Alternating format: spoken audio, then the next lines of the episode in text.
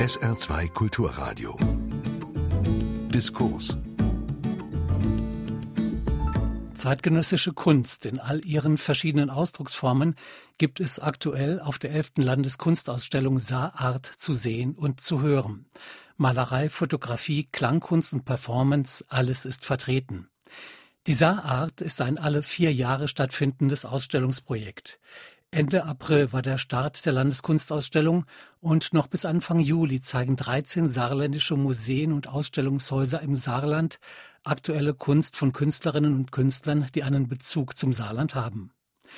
SA2 Kulturradio nutzt die Gelegenheit, im Rahmen der Reihe SA2 trifft, jeweils drei ausstellende Künstlerinnen und Künstler an drei verschiedenen Ausstellungsorten zu treffen. Beim ersten Gespräch in der Städtischen Galerie in Neunkirchen letzte Woche standen die besonderen Produktionsbedingungen für Künstlerinnen und ihre Kunst im Mittelpunkt. Was es heute bedeutet, Künstlerin zu sein, was Ausstellungsorte, Kunst und Künstler dem Publikum bieten müssen und was Kunst zu leisten imstande ist, darüber hat sich SR2 Kulturredakteurin Barbara Renno mit der Performance-Künstlerin Claudia Stoll vom Künstlerduo Stoll und Wachal mit der Kuratorin der Landeskunstausstellung Saarart Cornelike Lagerwart und mit der Medienkünstlerin Claudia Brieske unterhalten. Claudia Brieske kommt aus dem Emsland, hat in Saarbrücken an der Hochschule der Bildenden Künste studiert. Ihre Klang- und Videoarbeit ist bei dieser Saarart in der Saarbrücker Schlosskirche zu sehen. Dort hätten wir gar nicht hingehen können, weil du hättest uns übertönt. Wir hätten uns kaum verständlich machen können. Wir erzählen nachher noch ein bisschen was über deine Arbeit. Und wie gesagt, diese Arbeit ist zu sehen und sie ist vor allen Dingen auch schon von Weitem zu hören, wenn man die Kirche betritt, die ja ein Museum heute ist. Und auch das ein besonderer Ort, diese Schlosskirche. Überhaupt das Thema Räume, das zieht sich durch deine Kunst hindurch. Und du hast mir mal in einem Interview gesagt, was schon ein bisschen länger zurückliegt, dass du das mit den Räumen in Völklingen gelernt hast. Räume zu erleben, Räume zu sehen, Räume zu gestalten, sie zu verändern und auf sie einzugehen. Welcher Bogen spannt sich denn von der Völklinger Hütte bis in die Schlosskirche heute 2017? Ja, das stimmt. Also erstmal ja, in der Völklinger Hütte und damals in der Handwerkergasse im Bildhauer Atelier auch von Wolfgang Nessler und dann insbesondere natürlich Serge Spitzer habe ich sozusagen das Instrumentarium mir so erarbeitet für diese Arbeit mit Räumen und das habe ich dann auch beibehalten. Also es ist dann auch sehr schwer. Für mich ist immer der, der Raum, der Ort, an dem ich eine Arbeit mache, ist der Protagonist eigentlich, also der Startpunkt der Arbeit und eigentlich der wichtigste Teil der Arbeit überhaupt. Und es ist der Ort mit ganz verschiedenen Kriterien, Charakteristiken und Parametern auch. Also die Architektur natürlich, die Historie manchmal, ja, das Gefühl, die Atmosphäre, der Umgebungsklang, der diesem Raum immanente Raumklang, das spielt natürlich auch immer eine Rolle. Und ausgehend davon fange ich an, meine Arbeiten eigentlich zu entwickeln jetzt hier mit der Schlosskirche kommt auch noch der Impuls, auch noch von woanders. Ich habe im Jahr 2004 in der Baumwollspinnerei gab es dann im Rahmen einer BBK-Ausstellung auch einen Performanceabend. Ich bin jetzt keine Performerin, aber manchmal ergibt es sich und das sind dann ja, mache ich auch Performances sehr, sehr selten. Und das war eine, die Standort Impuls, also es hieß auch die ganze Ausstellung oder dieser ganze Abend. Und da habe ich halt angefangen mit diesen Stampfgesten zu arbeiten. Und ich hatte immer vor, daraus auch mal eine, wirklich eine Video- und Klanginstallation auch für andere Orte zu machen das habe ich schon lange im Kopf. Und eigentlich nach der letzten Landeskunstausstellung, nach der Völklinger Arbeit, war mehr Raum dafür, daran zu denken. Die letzte Arbeit, also in Völkling, das war sozusagen das Ende eines Werkzykluses von der Liquid Soul Serie. Und jetzt die Stammsymphonie oder Stammsymphonie ist der Anfang einer neuen Werkgruppe. Das heißt, diese Geste habe ich vor, auch in weiteren Räumen, weitere Räume damit zu bespielen. Das wird dann aber wieder ganz, ganz anders weil für die Kirche ist natürlich auch der Raumklang, also die Architektur, die Skulptur, aber auch der spezifische Klang dieser Kirche, die Orgel, spielt natürlich auch eine besondere Rolle. Wir haben ja im Radio so ein bisschen den Nachteil, dass wir die Kunst nicht zeigen können. Wir mhm. können aber über sie sprechen und wir sollten versuchen, dein Werk zu beschreiben. Ich kann da gern mal in Vorlage gehen. Du unterbrichst ja, mich, mhm. wenn das irgendwie falsch sein sollte oder ich dich und dein Werk missverstanden habe. Also man betritt die Schlosskirche in Saarbrücken, die ja ein sehr schönes äh, Museum ist, in der wirklich Schätze untergebracht sind, die als Raum schon ganz wunderbar ist mit diesen Meistermann-Fenstern, also diese Fenster dieses äh, Glaskünstlers, die sind sehr beeindruckend. Und wenn man auf die Empore geht, wie gesagt, man hat schon lange gehört, man hört ein Stampfen, man hört eine Orgel. Man merkt aber sehr schnell, da ist ein Rhythmus, da ist sowas wie eine Melodie. Ich bin überhaupt keine Musikfachfrau, aber ich höre gerne Musik. Also man kriegt das sehr schnell mit. Es gibt Pausen auch darin, dann ist man erstmal irritiert. Dann geht man die Treppe hoch, es wird natürlich immer lauter und dann plötzlich geht man auf eine Madonna zu, die an ihrem gewohnten Standort steht, nämlich vor einem rot-grünen Meistermannfenster. Und ich war zu einem Zeitpunkt in der Kirche, als die Sonne da gerade reinschien. Also das hat schon eine hohe Drama. Qualität. Es hat schon ein Drama. Und dann hängt über der Madonna ein schwarzes Quadrat und wer sich ein bisschen mit der Kunstgeschichte auskennt, der hat natürlich auch sofort diese Assoziation und dann sieht man plötzlich Schuhsohlen, die in einem synchronisierten Rhythmus mit der Orgel, die man hört und die Schritte natürlich, die sich zusammenfügen, die auch mal auseinandergehen.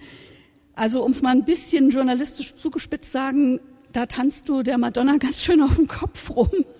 Also es ist ein sehr körperliches Erlebnis, äh, weil das ist laut, das muss man einfach so sagen. Also es ist gehaltvoll, sagen wir es mal so, laut hört sich immer so negativ an.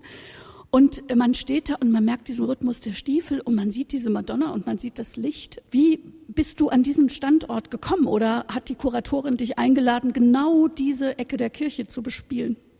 Ja, die Cornelike hat die Schlosskirche ins Spiel gebracht. Also gleich im ersten Gespräch, es könnte auch die Schlosskirche. Und da habe ich gesagt, ja, sofort ja. Und äh, das war ja noch gar nicht sicher, ob wir die bekommen. Das war ja natürlich auch eine Verhandlung, aber die Schlosskirche so, ja, wo du es gesagt hast, das ist ein Ort, in dem ich arbeiten muss. Und ich hatte es gleich verbunden auch mit der Stammsymphonie oder dann als Solo. Wie das genau aussieht, das wusste ich gar nicht. Also ich hatte nur Interesse an diesem Ort, weil ich diesen Ort sehr mag. Dieser Ort ja nie als, als Ort, glaube ich, zeitgenössischer Kunst benutzt wurde und außerdem natürlich eine Kirche natürlich eine spezifische Klangcharakteristik auch hat. Und wenn man mit Klang arbeitet, ist dann natürlich sehr verlockend. Und dann, dann, ja, wie gesagt, wir haben dann den Ort besichtigt und ich hatte zuerst noch andere Vorstellungen, vielleicht im Altarbereich zu arbeiten und dann, aber dann war klar, es wird schwierig, aber dann habe ich dieses Turmjoch, haben wir dann entdeckt und dann war klar, das ist der Ort dafür. Und natürlich diese Skulptur dieser lothringischen Madonna, das Thema Raum spielt natürlich da auch eine Rolle. Es ist natürlich eine räumliche Installation, aber es ist eine räumliche Installation, die sich sehr auf eine Skulptur bezieht. Das heißt, dass in Dialog wirklich mit einer Skulptur tritt und treten soll. Und so kam dieser Ort dann zustande. Und natürlich die Figur, zu der habe ich so ein Verhältnis entwickelt. So, ich wurde dann auch oft gefragt, oh, du stammst dieser Madonna auf dem Kopf rum und so ist es, wer stammst du oder stamm? Ich habe gesagt, ja, für mich war es eigentlich nie so das Ding, dass ich, natürlich bin ich es, die diese Geste ausführt, aber durch die spezielle Form dieser Bildbearbeitung, sie wirkt wie eine Erscheinung, ist es auch wie ein Gedanke dieser Ist ein bisschen Figur. wie ein viereckiger Heiligenschein sozusagen, den du ihr verpasst hast? Ein bisschen ja, und es können auch so ihre eigenen Gedanken sein vielleicht. Also jetzt mal so ein bisschen vielleicht anekdotisch dann übersetzt, aber es ist einerseits gedanklich der Betrachter, die Betrachterin, die vor dieser Skulptur steht, vor dieser Installation und vor der Skulptur und sieht. Es kann aber auch diese Figur selber sein, die ein, dieses widerständige Element in diesem sakralen, ja immer noch sakralen Raum, obwohl es ja äh, offiziell keine Kirche mehr ist oder Museum, aber dieses widerständige Moment, ja, dieser Gesamtraumatmosphäre dem wirklich entgegensetzt. Ne? Medienkunst ist anspruchsvoll inhaltlich sowieso, aber das erwartet man von guter Kunst. Aber sie ist auch gleichzeitig anders anspruchsvoll, sie ist technisch anspruchsvoll. Und du musst mit der Technik arbeiten, du kannst nicht gegen die Technik arbeiten. Du hast auch jetzt äh, zum Beispiel Unterstützung ja auch gehabt. Es ist auch durchaus personalintensiv. Sowas kann man gar nicht, na wahrscheinlich gibt es auch Leute, die es äh, schaffen, es alleine zu machen, aber ich glaube, es ist auch dieses vernetzte Arbeiten, es ist auch sich aus anderen Metiers äh, Künstler zu Rate ziehen oder sie mit einzubinden. Wie wichtig ist denn dieser Netzwerkgedanke für dich so auch aus ganz pragmatischen Überlegungen heraus, aus künstlerischen und pragmatischen Überlegungen heraus? Ja, das hängt zusammen. Die äh, pragmatischen, künstlerischen, das ergibt sich dann automatisch. Für die Arbeit, die jetzt auch in der Schlosskirche zu sehen ist, ist es natürlich ganz wichtig. Ich bin das, die da oben steht. Also erstmal, ich brauche einen Staff, ich brauche Unterstützung. Und für mich ist in den letzten Jahren, auch bei der letzten großen Arbeit, dann in Paderborn und ähm, andere große Arbeiten, ich arbeite mit einer Kamerafrau zusammen, Marie Klein, die meine Arbeit kennt, die auch hier ursprünglich auch an der HBK auch studiert hat, dann nach Wien gegangen ist und jetzt wirklich an der DFFB Kamera studiert, also ist wirklich Profi in dem Bereich oder auch mit Klangmenschen, ja, meinem Tontechniker, der auch wirklich schon seit Jahren mit mir zusammen das arbeitet, der mich versteht. Ich brauche da gar nicht so viel zu sagen. Der Markus Lang oder natürlich Udo Tralmetten mit der ganzen Videotechnik. Da müssen ganz viele Experten auch so zusammenkommen, damit es dann auch so auf den Punkt kommt. Und natürlich dann war es auch toll, in der Kirche dann ein super Aufbauteam auch zu haben. Das ist ganz wichtig. Das sind pragmatische Gründe, die aber dann auch künstlerisch reinwirken. Und dann natürlich mit Jörg Abbing als Organisten, der auch in Zusammenarbeit mit mir, also der hat ja die Orgel eingespielt für die Arbeit. Und die Treffen, die wir vorhatten, auch das Verständnis, auch das plastische Klänge zu erzeugen, weil ich sage immer, ich bin keine Musikerin, das, ich bin das nicht, ich bin Bildhauerin eher, so würde ich mich bezeichnen. Und aber dass wir da so zusammenkommen und miteinander arbeiten können, das ist ganz wichtig für mich. Und aus äh, vielen pragmatischen Aspekten entwickelt sich dann wirklich ein enger künstlerischer Zusammenhang auch. Also ich habe das Gefühl, dass ich auch dadurch mein Profil schärfen konnte dass ich dadurch solche Arbeiten machen kann, wie jetzt in der Schlosskirche oder vor vier Jahren auch in Völklingen.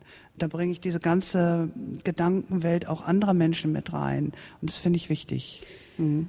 Wie muss man sich so das praktische Leben einer Künstlerin, du lebst ja seit langen Jahren in Berlin, wo sicher die Vernetzung nochmal eine andere ist. Du bist Teil einer Ateliergemeinschaft, wo man sich auch sicher gegenseitig hilft. Aber man muss ja geistig in Vorlage treten, aber sicher auch finanziell. Du musst deine Technik einfach, du musst immer up to date sein. Du mhm. musst immer die Dinge haben, die du dann äh, brauchst. Das ist ja schon auch ein hohes Risiko, was man als Künstlerin fährt, oder? Ja, das ist schon natürlich risikoreich. Man muss anders planen. Es ist auch viel Projektmanagement dabei.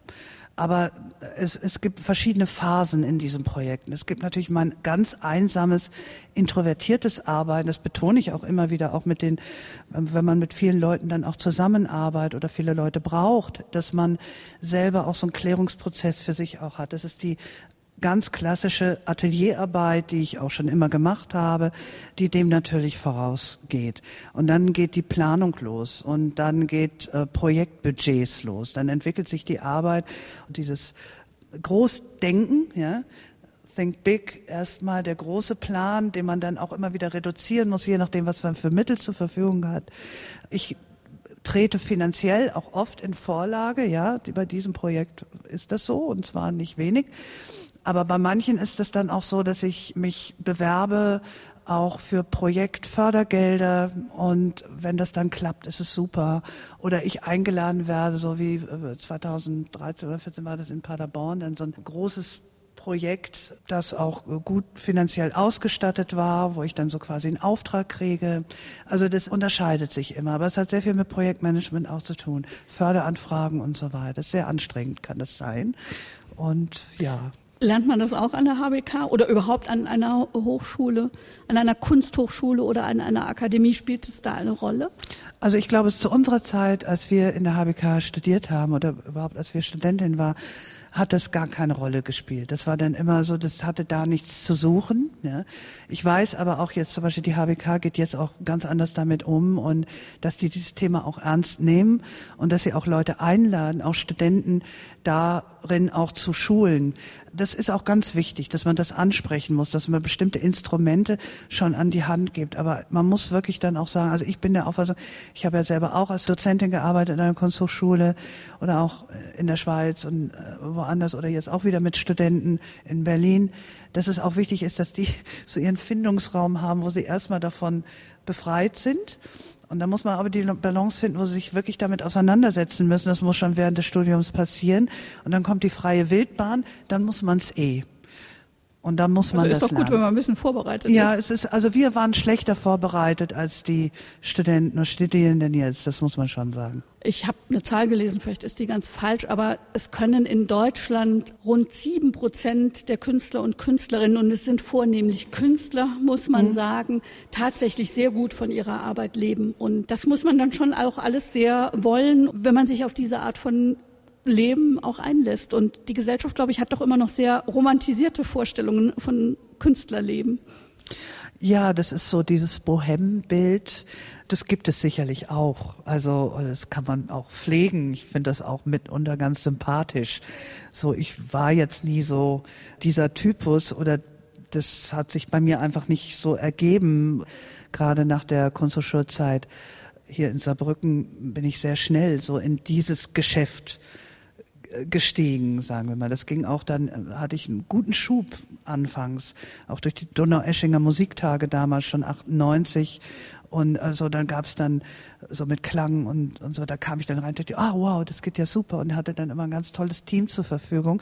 Dann habe ich mich mehr auf Video konzentriert, auch Internet und andere Sachen und dann so stand man plötzlich wieder alleine da. Also es gibt ein Auf und Ab auch in diesem Bereich. Also auch was du sagtest, der, der Kunstmarkt oder das Geschäft, die Technik, alles gestaltet sich auch immer wieder neu. Und man muss da selber auch immer dranbleiben. Und deine mhm. Kunst ist auch, ja, sagen wir mal, dass jemand so ein Werk ankauft. Das ist schon etwas schwieriger, als, sagen wir mal, ein Gemälde zu kaufen zum Beispiel. Ja, das stimmt. Es ist natürlich schwierig, also mit, mit Video- und Klangkunst und gerade wenn ich wirklich was für Räume mache, man kann ja nicht den ganzen Raum mitkaufen. Es gibt dann immer mal wieder Möglichkeiten davon, Ausschnitte zu nehmen, Digitalprints zu machen oder Zeichnungen. Das hat auch im letzten Jahr habe ich sogar Zeichnungen verkauft, dann diese Vorarbeiten, zum Beispiel für die Stammsymphonie, da sind auch ganz viele Zeichnungen entstanden und letztes Jahr hatte ich da in Heidelberg auch eine Ausstellung und dadurch ein paar Zeichnungen verkauft, die flossen wieder damit ein, damit ich das andere, das weitere Projekt dann auch finanzieren kann. So läuft das eigentlich ein bisschen. Aber es ist natürlich nicht ein klassischer, ich bin nicht vertreten auf dem Kunstmarkt und ich bin eher sozusagen im Projektgeschäft vertreten. Ja, also Anträge schreiben, sich hier und da ins Spiel bringen, Wettbewerbe, das ist eher mein Metier. Jetzt weiß ich nicht, wofür man so einen Projektantrag oder bei wem man den einreichen müsste, aber ich stelle dir jetzt noch eine Frage zum Schluss. Du warst in Parkhäusern, du warst in leeren Geschäftsräumen, du warst in der alten Baumwollspinnerei. Das sind jetzt nur ein paar Spielorte, die ich noch sehr in Erinnerung habe hier in unserer mhm. Gegend. Du warst sicher noch an ganz vielen anderen Orten. Wenn du dir jetzt einen Ort aussuchen dürftest, wo du sagst, also dafür würde ich wahnsinnig gerne mal arbeiten. Ich weiß zwar noch nicht, was mir dazu einfallen würde, aber wenn es so einen Ort gäbe, wo du sagst, da würde ich gerne hin. So mit, mit diesem Parkdeck, da so ein ganzes Parkdeck zur Verfügung zu haben, damals in Paderborn, das war schon ganz tolle Möglichkeit. Und so ein Parkhaus unter einem Krankenhaus. Und da kamen Leute natürlich hin mit einer ganz anderen Motivation, als sich Kunst anzuschauen.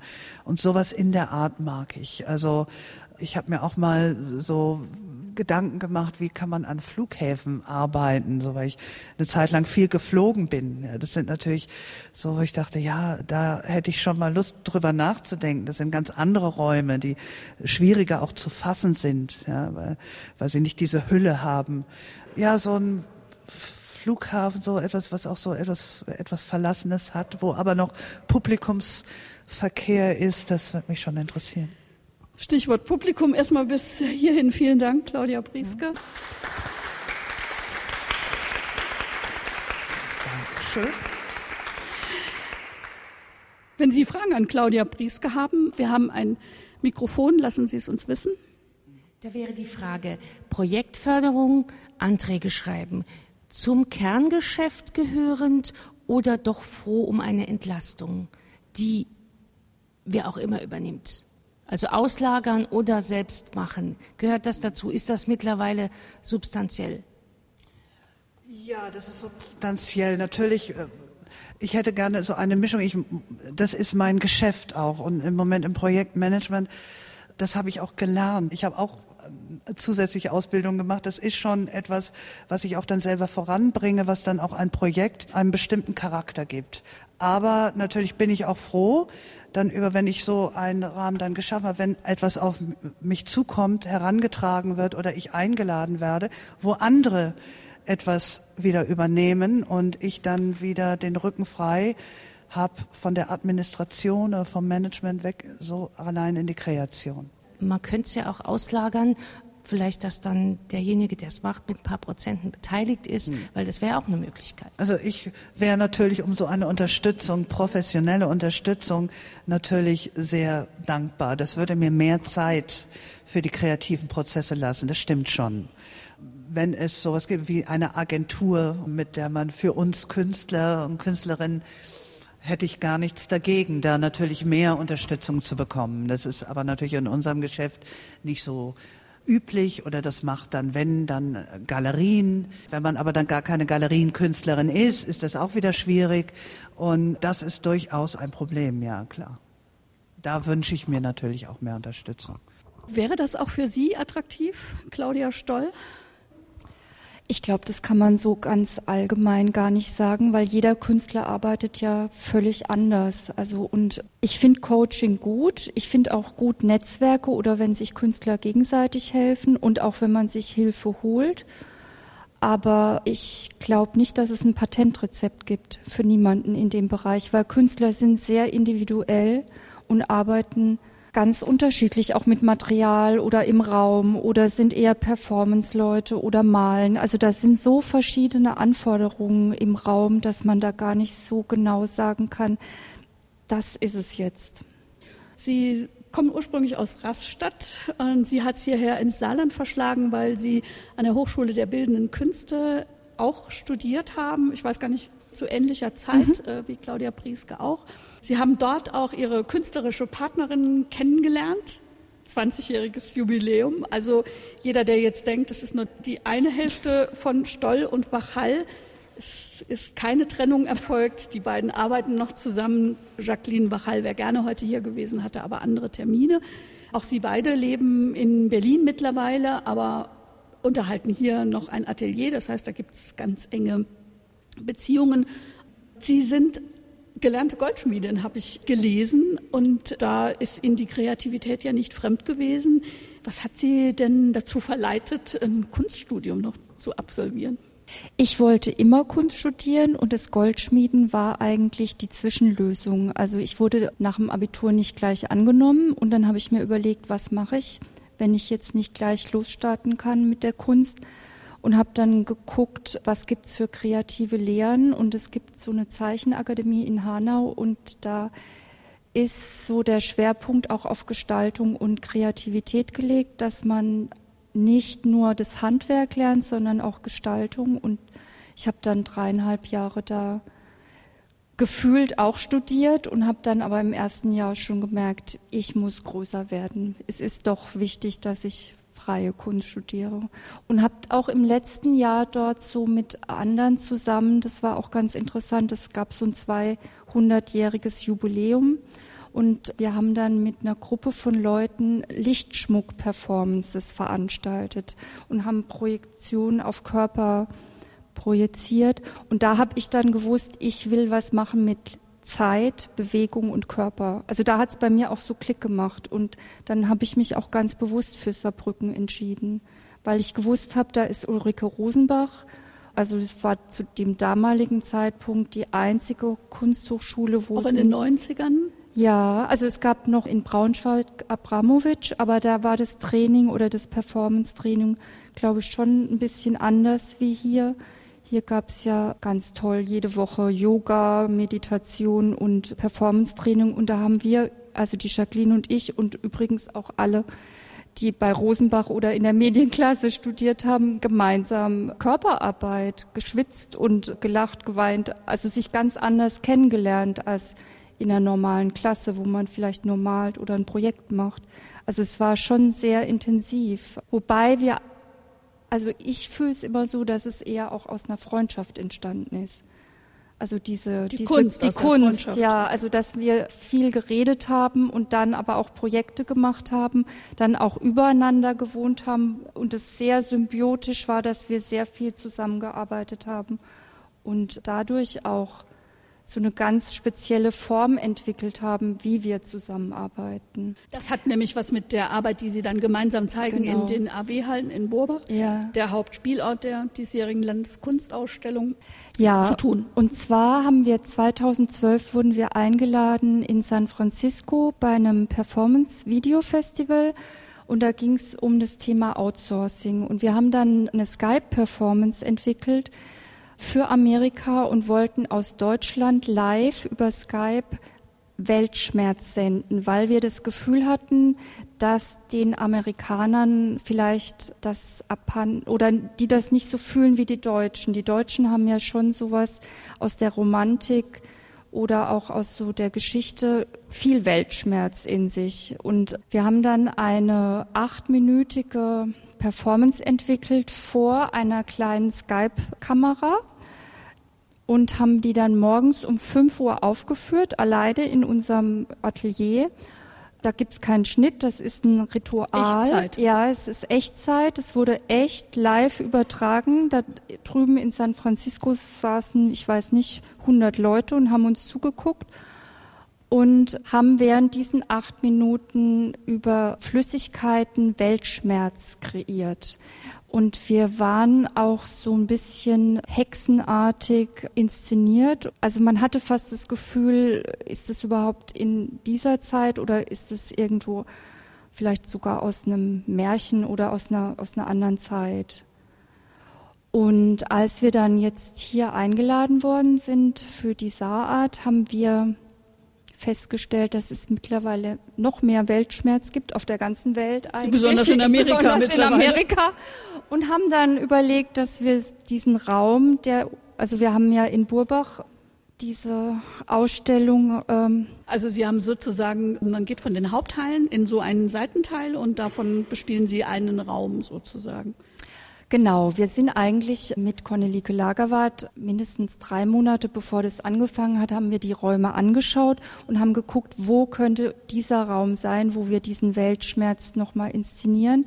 Und wir haben dann diese Performance in ein Video umgewandelt, das auch acht Minuten lang ist, aber in einen kleinen Metallkasten gesetzt, in dem man reingucken kann, wie so eine Kamera obscura und auch den Raum so inszeniert mit so Flaschen und Licht. Dass Sieht so ein bisschen wie ein Labor aus. Genau, also dass Hexenküche. man genau wie eine Hexenküche, wo man das Gefühl hat, in diesem Kasten wird dieser Weltschmerz kreiert, diese Essenz. Und was uns aber dann ganz wichtig war, dass wir zu dieser Videoinstallation ein echtes Produkt erschaffen oder eine echte Essenz. Und wir haben dann ganz lang recherchiert. Es könnte doch sein, dass wir in diesem oder wir stellen einfach die Behauptung auf, dass wir Weltschmerz kreieren, indem wir diesen Schnaps, den wir dann ganz aufwendig, also wir haben den nicht produzieren lassen, aber auch gesucht und gefunden. Das ist so ein, eine Schnapsbrennerei aus Erlenbach, aus dem Badischen und der sammelt noch das Obst aus ökologischen, also ist alles ganz toll. Sage ich jetzt mal. Und sehr hochprozentig. Und sehr hochprozentig, 40 Prozent Schnaps ist da drin und es ist angesetzt mit Blutwurz. Das ist eine Wurzel und wenn man die anschneidet, wird die auch rot und es ist ein ganz geheimes Kräuterrezept und dann haben wir noch später dazu in einem Performance-Ritual den Weltschmerz auch noch in diesen Schnaps hinein krediert. Und diesen Schnaps gibt es dann zu der Videoinstallation davor und es ist eine, praktisch so eine Art Happening, wo dann wir mit den Menschen, die dazu Lust haben, mit uns über Weltschmerz zu philosophieren, ein Gläschen trinken und wir fragen dann immer für oder gegen den Weltschmerz. Entscheide dich oder fühlst du überhaupt Weltschmerz? Was ist für dich Weltschmerz? Einfach um dieses Thema überhaupt nochmal so zu fühlen. Ich würde gerne noch mal so auf die Entstehungsbedingungen Ihrer Kunst zurückkommen.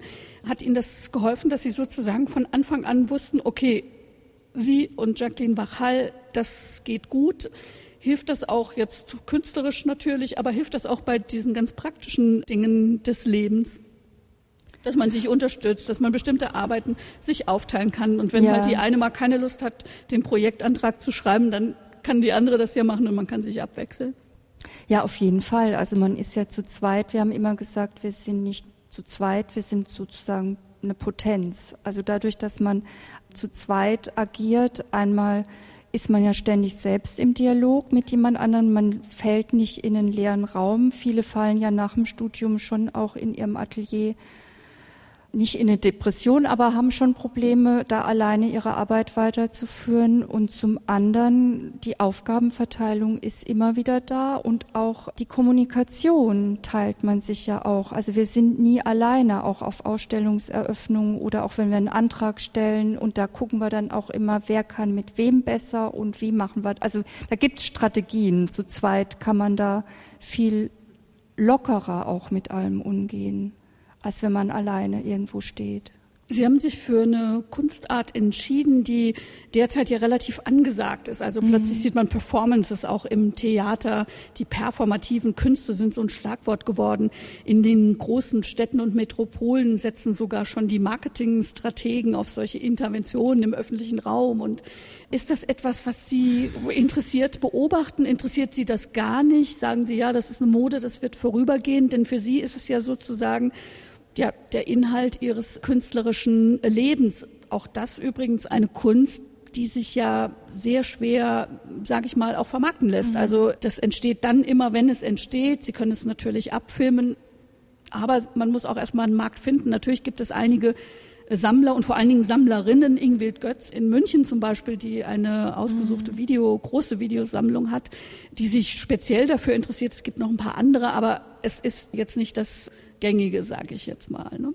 Also in diesem Feld zwischen diesen Parametern, das stelle ich mir nicht immer so ganz einfach vorzusehen. Die einen nehmen es als Marketinginstrument mhm. und die anderen nehmen es gar nicht wahr, weil das offensichtlich auf dem Kunstmarkt keine Geldanlagemöglichkeit mhm. ist.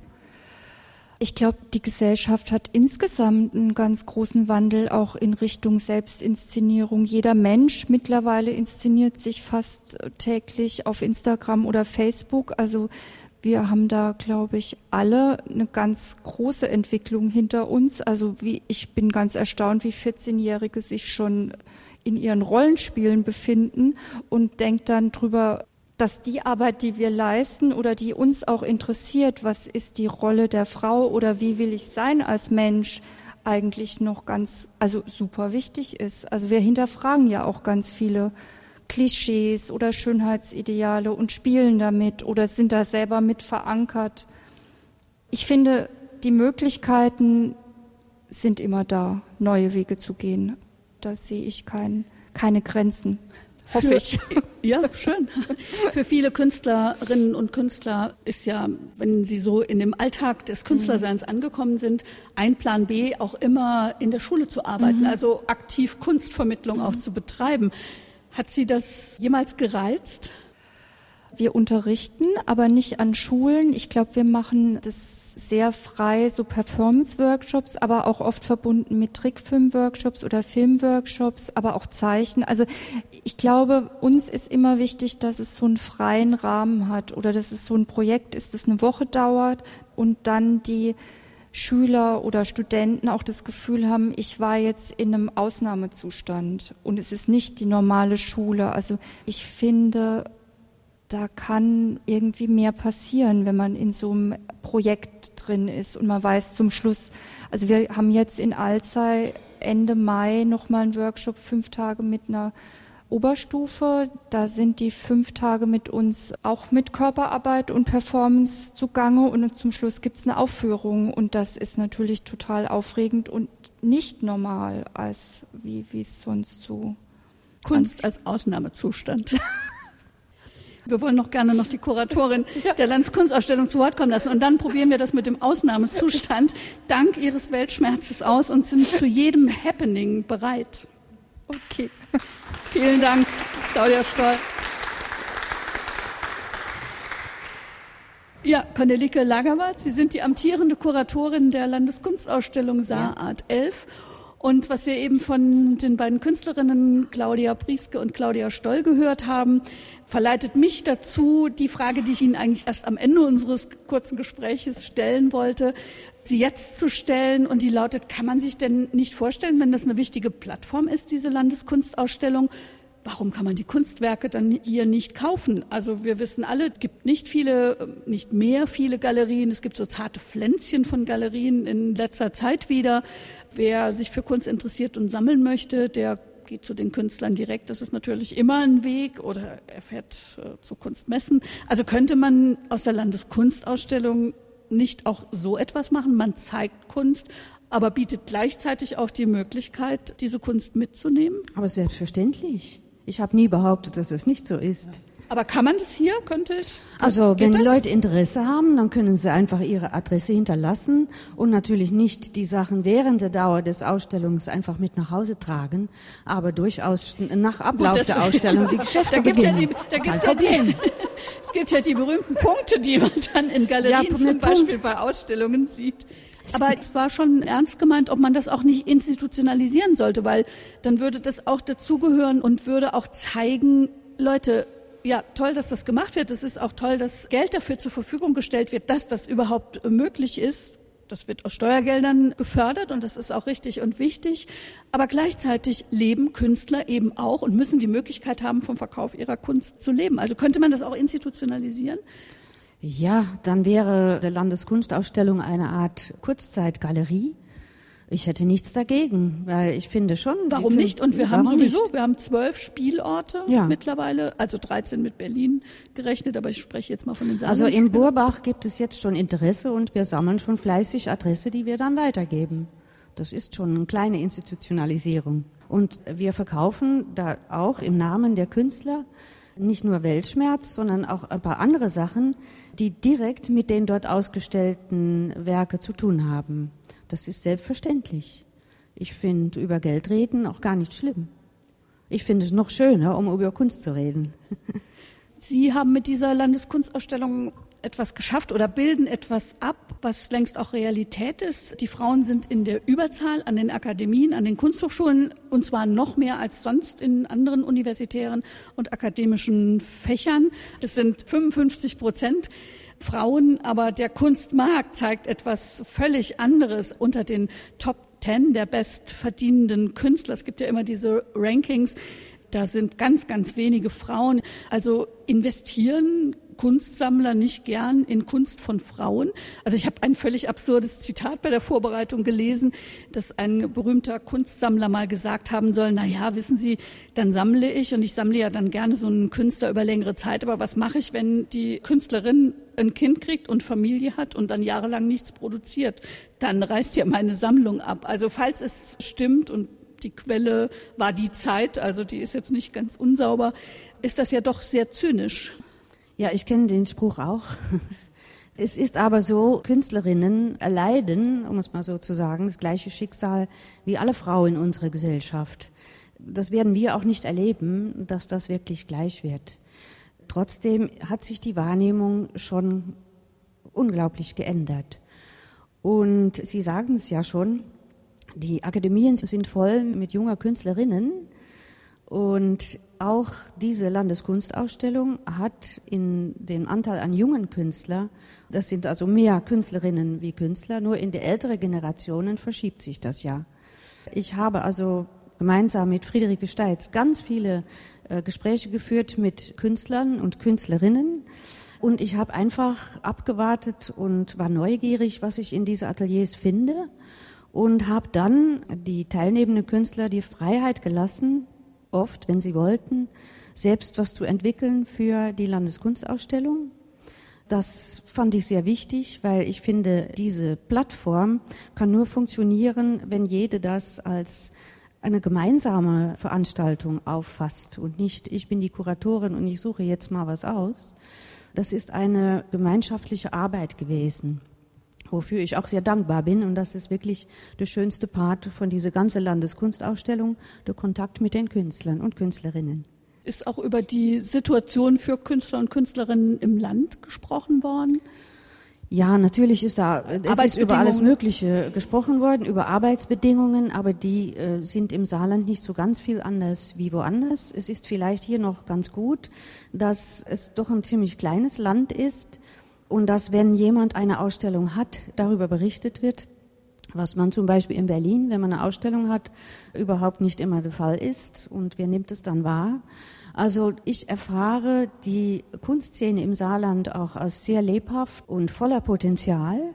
Ich habe schon Vergleiche mit anderen Orten und ich finde das, sonst wäre ich vielleicht auch nicht mehr hier. Ich äh, freue mich hier mit den Künstlerinnen und Künstlern zu arbeiten.